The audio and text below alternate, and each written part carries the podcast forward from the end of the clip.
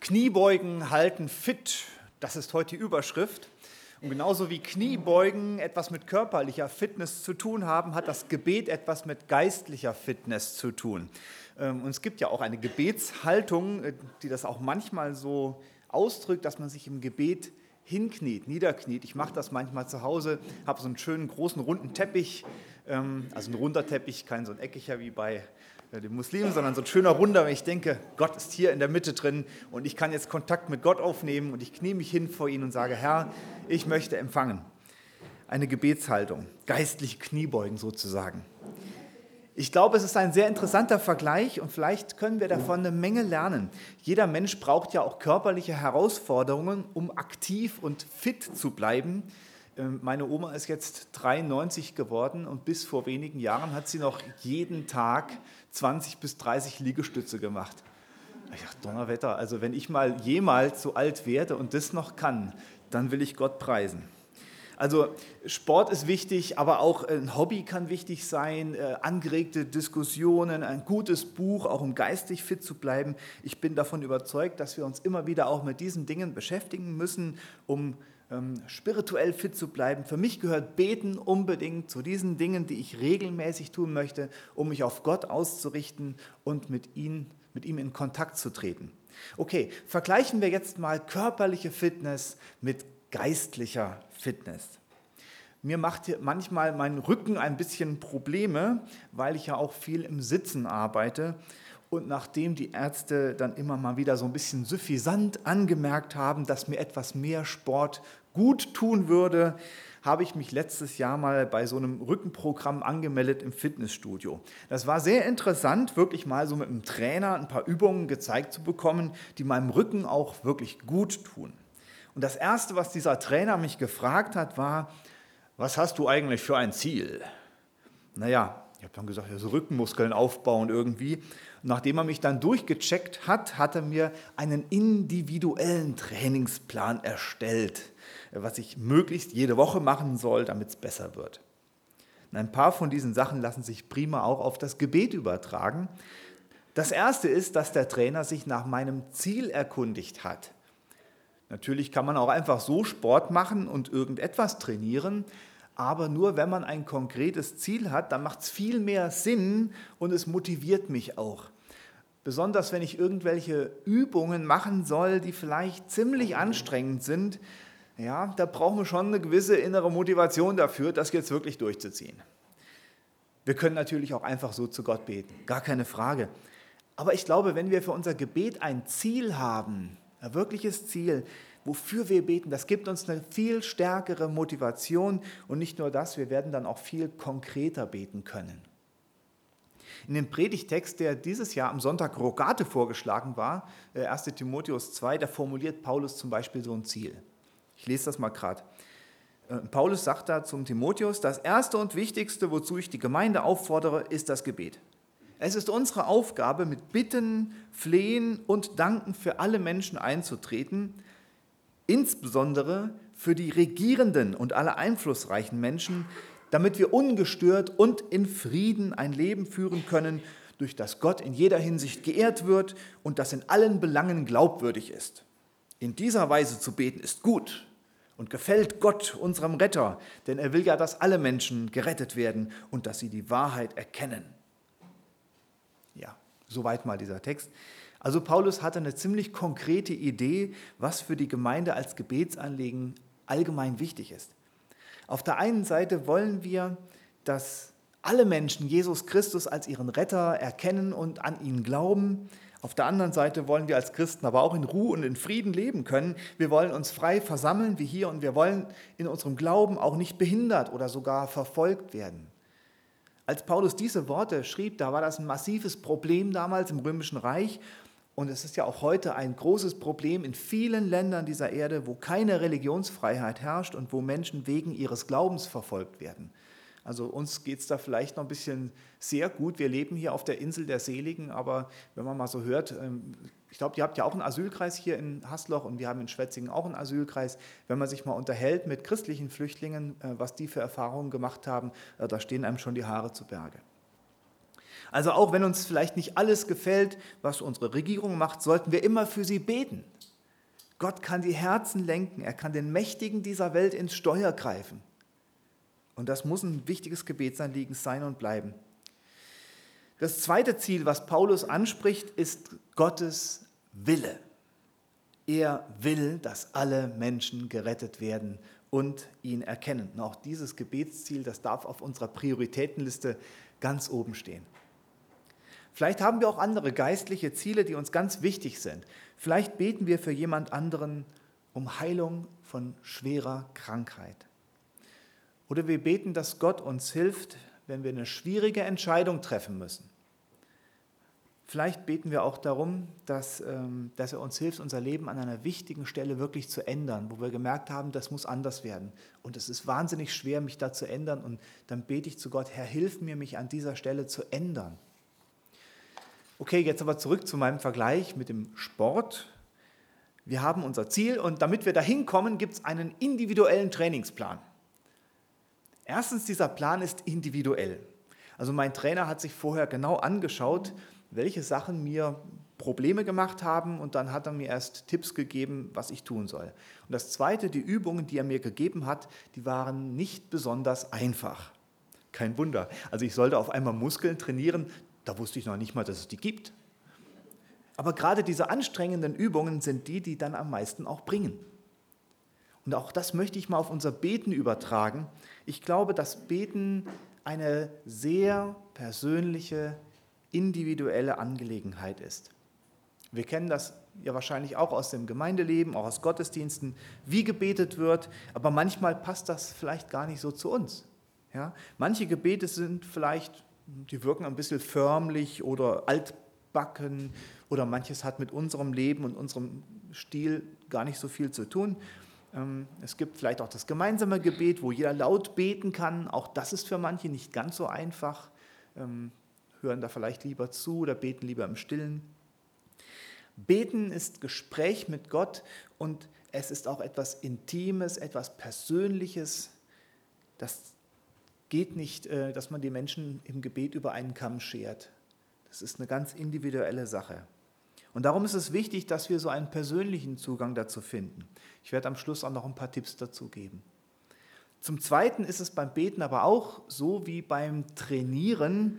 Manchmal ist gerade das Schwierige, was uns nicht so liegt, was uns ungewohnt erscheint, äh, das, was uns am meisten geistlich wachsen lässt, was uns am meisten weiterbringt. Und das ist jetzt auch ein bisschen die Herausforderung, sich mal auf ganz neue Gebetsformen einzulassen. Wenn wir geistlich fit werden wollen, müssen wir auch die geistlichen Muskeln trainieren, die am schwächsten entwickelt sind. Am Anfang fühlt sich das vielleicht komisch an, ähm, aber ich glaube, unser geistliches Leben wird dadurch kräftiger und reicher.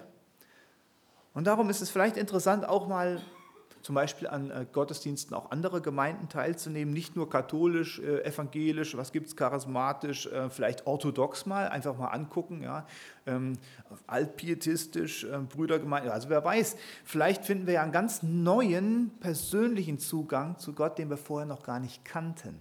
Ja? Also ich bin durch die Beschäftigung auch in der Allianz und in der Ökumene sehr beschenkt worden. Möchte ich jedem ganz herzlich empfehlen. So, zurück zum Training. Wie trainiert man eigentlich? Der Trainer hat mich dann gefragt, also wie oft willst du denn trainieren? Und dann hat er mir ziemlich schnell klar gemacht, dass einmal die Woche eine Stunde ein bisschen dünne ist. Ja hat gesagt, wenn du dein Ziel wirklich erreichen willst, dann darf es schon zwei, dreimal die Woche sein und dann nochmal ein bisschen intensiv und mit Schmackes.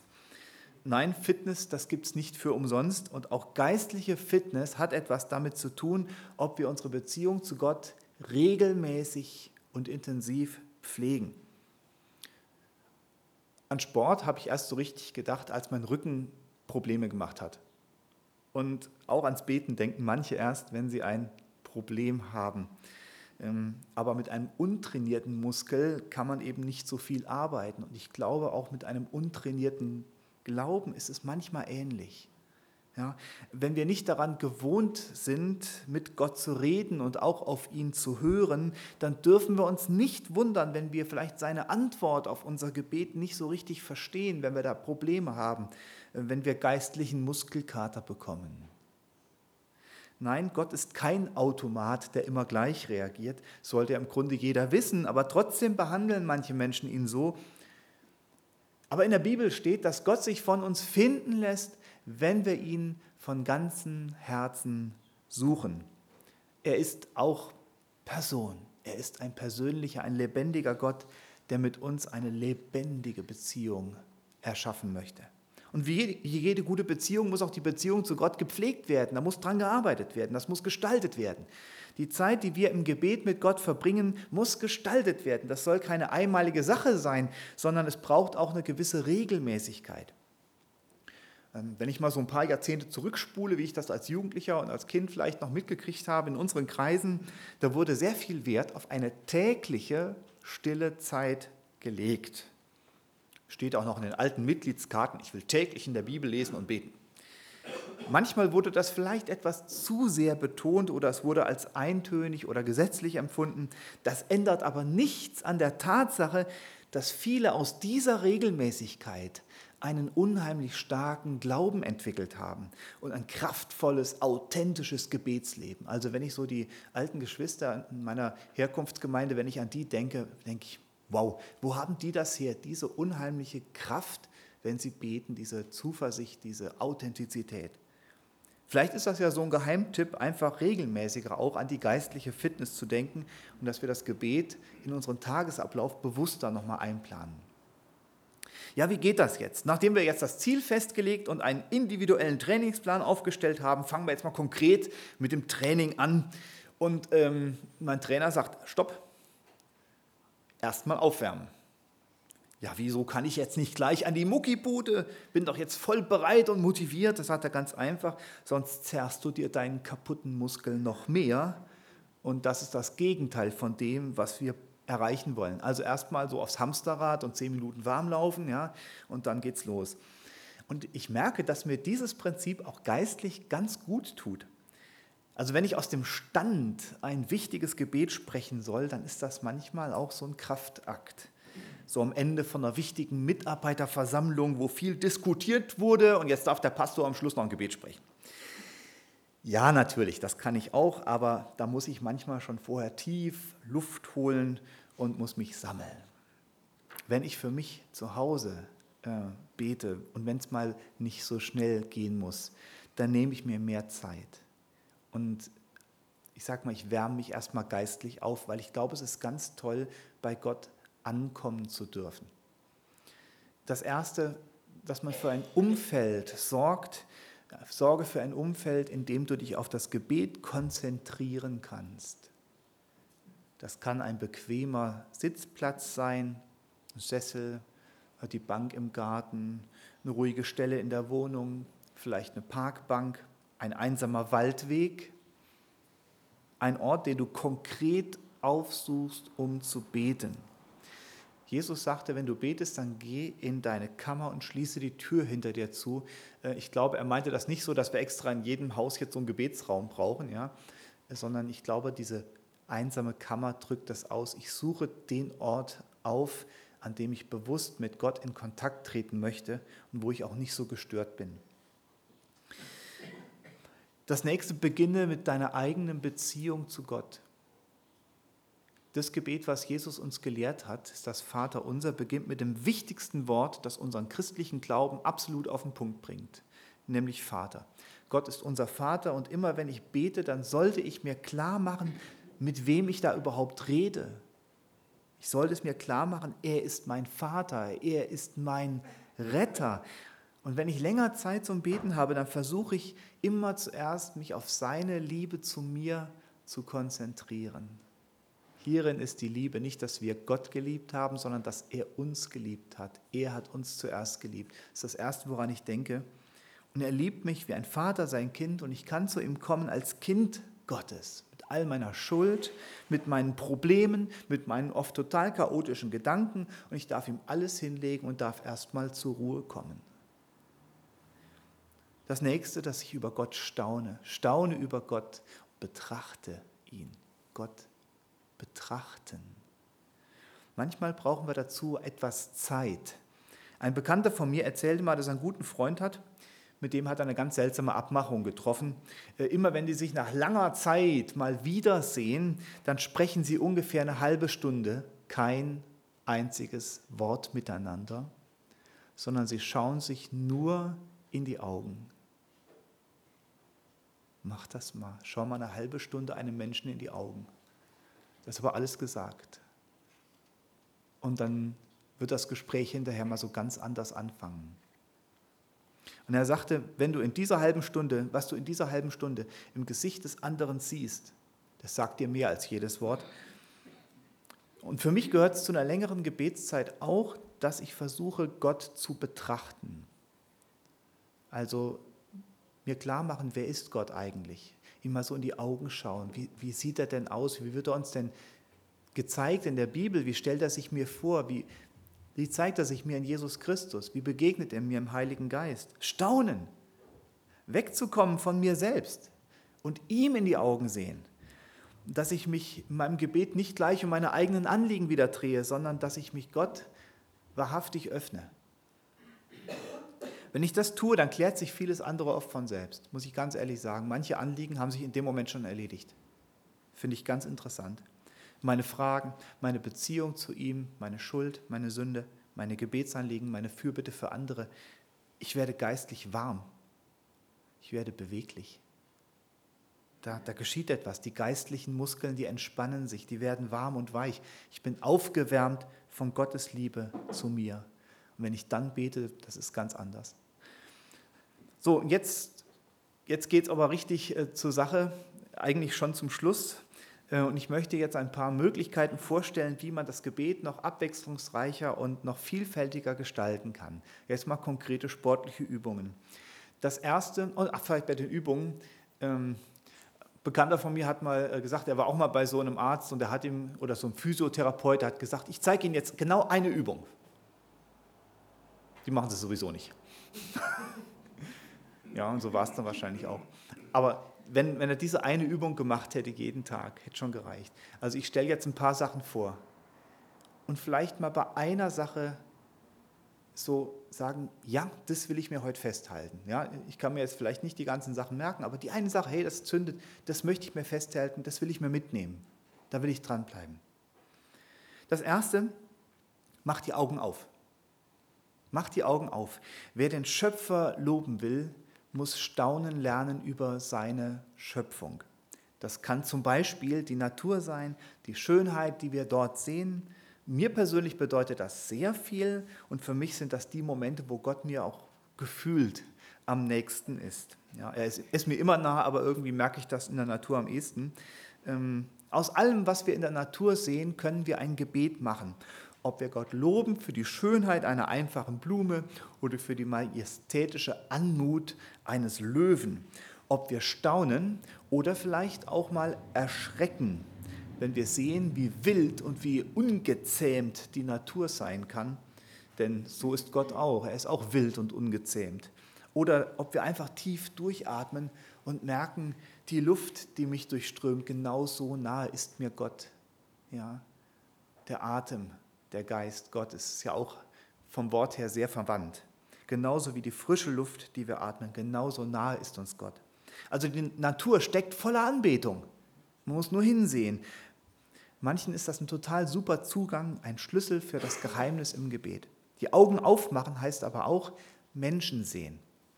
Manchmal, wenn ich durch eine Stadt gehe und mir fällt aus irgendeinem Grund ein Mensch besonders auf, dann spreche ich ein kurzes Gebet für ihn. Vielleicht habe ich gerade mitbekommen, wie zwei da irgendwie miteinander äh, aufeinander einreden und miteinander streiten. Dann kann ich beten, Herr, schenk ihnen Frieden. Äh, komm da jetzt rein in diese Beziehung. Oder wenn ich einen Rettungswagen höre mit Blaulicht, ja, dann bete ich kurz für die Menschen, die da jetzt beteiligt sind, für den, der jetzt vielleicht Hilfe braucht, für die Helfer auch. Oder auch wenn ich was Schönes sehe, dann danke ich Gott dafür. Für manchen ist auch die Schönheit der Kunst eine Hilfe zum Gebet. Ihr habt ja auch hier so ein Bild hängen und das Kreuz ist auch schön gestaltet, ja, gibt noch viel mehr. Ähm, wer schon mal gestaunt hat, wie faszinierend ein Rembrandt biblische Szenen auf die Leinwand bannen konnte, der weiß vielleicht, was ich meine. Also solche Bilder können uns auf bestimmte Dinge hinweisen, können uns manche geistlichen Wahrheiten auch eröffnen, ähm, sind vielleicht auch manchmal wie ein Spiegel für meine eigene Seele, die Kunst. Oder das Gleiche gilt natürlich auch für die Musik. Es gibt so viele Anbetungslieder aus den unterschiedlichsten Zeiten mit unterschiedlichsten Musikstilen, ist eigentlich für jeden irgendwas dabei. Und ich habe schon oft Lieder gehört, die meinen eigenen Gedanken und Gefühlen Worte und Töne gegeben haben und die mich in die Anbetung Gottes hineingeführt haben die ein gesungenes Gebet sind. Manchmal, wenn ich für mich bin, ich mache das ganz bewusst, dass ich solche Lieder dann auch singe. Einfach für mich selber, ja? weil es Gebete sind. Und natürlich äh, gemeinsam mit anderen sowieso. Das war das Erste. Mach die Augen auf. Jetzt kommen wir zum Zweiten. Mach die Augen zu. Mach die Augen zu. Manchmal müssen wir total den umgekehrten Weg gehen. Ja? Manchmal müssen wir erst in uns selbst zur Ruhe finden und wirklich bei uns selbst ankommen, damit wir innerlich uns vollständig für Gott öffnen können. Wer wie ich viel mit anderen Menschen zu tun hat, der, der wird vielleicht merken, es ist gar nicht so einfach, immer total authentisch zu sein. Wir sollen zwar als Christen keine Masken tragen, wir sollen möglichst ehrlich sein, aber wir wissen, eigentlich tragen wir fast immer irgendeine Form von Maske. Manche sind ein bisschen durchsichtiger, manche weniger durchsichtig. Manchmal haben wir so einen richtigen kleinen Schutzpanzer um uns herum aufgebaut, damit uns niemand zu nahe tritt. Und wir achten auf unsere Worte. Aber wenn ich im Gebet zu Gott komme, dann darf ich mich ihm vollkommen schutzlos öffnen. Es ist manchmal nicht leicht, diese innere Offenheit für Gott zu finden. Und deshalb braucht das Gebet auch manchmal diese Zeit, um zu sich selbst zu finden, um vor Gott ehrlich zu werden. Es ist wie eine Reise von der Oberfläche, von unserer Oberfläche in unser Inneres. Ähm, und wir nehmen Gott mit auf diese Reise und bitten ihn, uns innerlich anzurühren, da wo wir vielleicht besonders verletzlich sind und dringend seine Heilung brauchen. Manchmal brauchen wir diese Stille und die geschlossenen Augen, damit alles, was ringsum stört und uns ablenkt, damit all das endlich mal schweigen muss. Dass wir einen neuen, unverstellten Blick auf Gott bekommen, ungefiltert. Nicht das Sichtbare, sondern das Unsichtbare. Und diesen Weg ist ja auch die christliche Mystik gegangen, zum Beispiel Gerhard Terstegen, die Lieder machen mich einfältig, innig abgeschieden, sanft und still in deinem Frieden. Ja, das hört sich so ein bisschen komisch an, aber da steckt eine Menge Power drin. Und ich glaube, dass so ein Weg auch für die gestressten und gehetzten Menschen in unserer Zeit wahnsinnig hilfreich sein kann. Ist vielleicht nicht für jeden der richtige Weg, es darf auch nicht der einzige Weg sein, aber ich glaube, es ist ein sehr guter Weg. Das war das Zweite, also macht die Augen zu. Das dritte, mach die Bibel auf. Mach die Bibel auf. Oft ist es so, dass ich in den Worten der Bibel wunderbare Bausteine für mein eigenes Gebet finde. An erster Stelle stehen da natürlich die Psalmen. Klar, das sind ja auch vor allem zuerst Gebete, aber auch andere Bibeltexte können mir wie so ein äh, Geländer sein, an dem ich mich entlanghangeln kann. Manche Bibeltexte treffen mich dann auch, sind wie eine Antwort Gottes in dem Gespräch mit ihm. Gott redet durch die Bibel oft sehr direkt und sehr persönlich zu uns. Das macht er natürlich nur, wenn wir die Bibel auch lesen. Ja, geht nicht von alleine. Und darum gehört für mich eine aufgeschlagene Bibel auch zu einer längeren Gebetszeit dazu. Da rede ich nicht nur zu Gott, sondern er redet auch zu mir. Das macht er sehr gerne offensichtlich und sehr oft durch sein Wort. Und auf einmal wird aus dem Gebet ein echtes Zwiegespräch. Das ist spannend. Schlag die Bibel auf. Das vierte, geh in den Fußspuren anderer Christen. Manchmal fehlen uns ja die richtigen Worte. Dann, dann steht mir irgendwie da und weiß gar nicht Gott, was soll ich jetzt noch sagen. ähm, ist gerade Gefühlschaos oder es geht gar nichts mehr. Manchmal haben wir uns vielleicht auch verrannt oder wir haben das Bedürfnis, uns an etwas festhalten zu können, was uns im Gebet jetzt eine Sicherheit gibt. Das ist ganz oft bei Beerdigungen zum Beispiel so. Ich habe jetzt neulich erst eine Beerdigung gehabt, ein sechs Wochen altes Kind beerdigt. Ähm, da brauchte ich das auch, die Sicherheit vorformulierter Gebete, die andere schon tief durchdacht haben, die dann auch wirklich einen Weg gebahnt haben durch dieses Chaos. Es hat mir so viel bedeutet. Also warum nicht mal Ausschau halten nach guten Texten, die andere schon als Gebet formuliert haben das können ganz alte liturgische Gebete sein. Es können auch aktuelle Gebetsbücher sein. Da gibt es ja auch ganz viel. Ja? Also in dem, was andere bereits gesagt haben, steckt so ein tiefer Reichtum. Und weil sie die Dinge auch immer aus einer anderen Perspektive sehen als wir, wird unser Gebet dadurch weiter, es wird reicher, es wird tiefer. Also gehe in den Fußspuren anderer Christen. Und das fünfte, bete offensiv. Bete offensiv. Wenn mir jemand ein persönliches Anliegen mitteilt, dann kann ich natürlich auch sagen, ja, ähm, okay, ich werde für dich beten und dann mich rumdrehen und gehen. Ich kann natürlich auf denjenigen auch zugehen und sagen, du kann ich jetzt gleich für dich beten. Und ich frage vielleicht sogar, darf ich dir die Hand auflegen? Äh, als Zeichen der Verbundenheit, ein Zeichen von Gottes Zuwendung. Und dann bete ich ganz konkret. Und ich sage demjenigen hinterher vielleicht noch ein Bibelwort zur Ermutigung. Ich glaube, wir dürfen noch viel spontaner und direkter werden in unseren Gebeten, wenn wir, wenn wir ein Problem haben, wenn wir ein Anliegen hören. Warum nicht sofort dafür beten? Warum, warum warten? Und warum immer mit gefalteten Händen im Sitzen am Tisch? Lasst uns mit erhobenen Händen vor Gott stehen und ihn anbeten. Lasst uns auch mal gemeinsam vor ihm niederknien, wenn es dran ist. Ja? Ähm, letztes Jahr beim Reboot, der Andreas weiß das noch, das große teure Mischpult durch einen Tropfen Wasser total außer Gefecht gesetzt. Ähm, war schon schwierig. Ne? Ja? Und da habe ich gesagt, jetzt äh, lasst uns niederknien und beten. Dann sind wir wirklich niedergekniet, haben uns an den Händen gefasst und haben äh, Gott äh, angefleht. Und er hat uns innerhalb kurzer Zeit eine Lösung geschenkt und es konnte rechtzeitig losgehen. Das war echt ein Hammer. Also bete offensiv, sei spontan. Das mal so ein paar Anregungen, um unser Gebet reicher und vielfältiger zu gestalten. Was wäre eine Predigt über das Gebet ohne Gebet? Und ich möchte Sie und euch jetzt einladen, die Predigt mit mir gemeinsam zu beenden. Ich würde vorschlagen, dass wir uns heute mal ein paar Minuten Zeit nehmen, um jetzt konkret miteinander zu beten.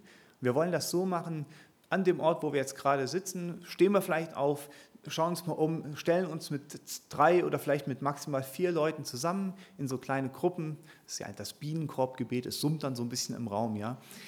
Und wollen einfach miteinander beten. Wer möchte, kann vielleicht kurz noch ein Gebetsanliegen nennen. Nehmen uns mal ein paar Minuten Zeit, wollen jetzt Gott danken, füreinander beten und ich werde dann von hier vorne ein Abschlussgebet sprechen.